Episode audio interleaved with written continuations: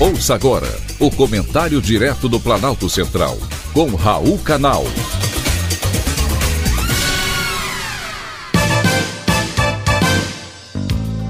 Queridos ouvintes e atentos escutantes, assunto de hoje: nossas células. Projetos ambiciosos são o meu forte, em qualquer área de atuação.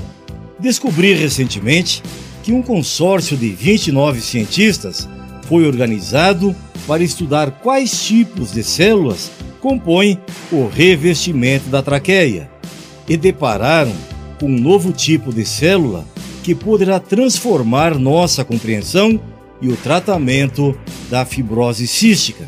Esse pessoal está lá no Instituto Tecnológico de Massachusetts, o MIT ou MIT, na sigla em inglês. Agora imagina descobrir a função de cada uma das 37 trilhões de células que compõem o corpo humano. Seria revolucionário. E olha que estamos em meio a uma jornada para entender o que faz cada uma delas.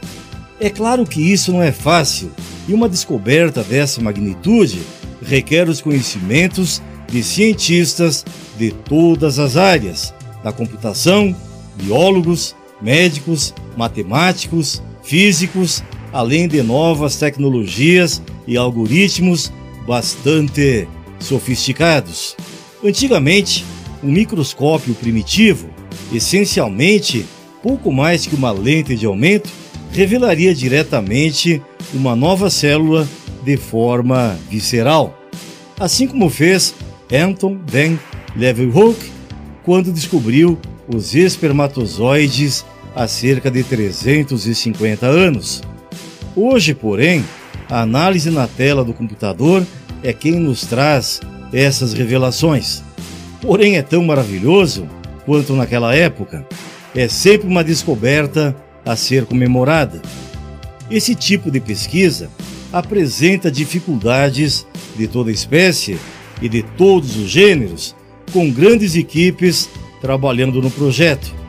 Porém, no fim, com certeza, há enormes recompensas, como aconteceu nos Estados Unidos com a descoberta da célula que pode mudar o tratamento da fibrose cística, uma doença hereditária que afeta principalmente os pulmões e faz com que as secreções do corpo se tornem mais espessas, conhecida popularmente como a doença do beijo salgado. E essa descoberta deu um novo significado ao trabalho dos cientistas, pois agora está compreendido que as mutações desse gene causam a fibrose cística.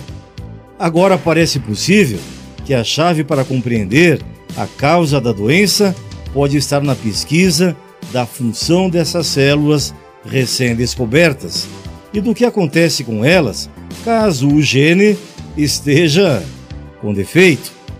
Por isso, as pesquisas continuam e a nossa torcida também.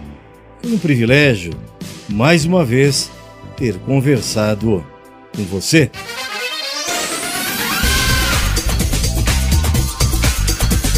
Acabamos de apresentar o Comentário Direto do Planalto Central, com Raul Canal.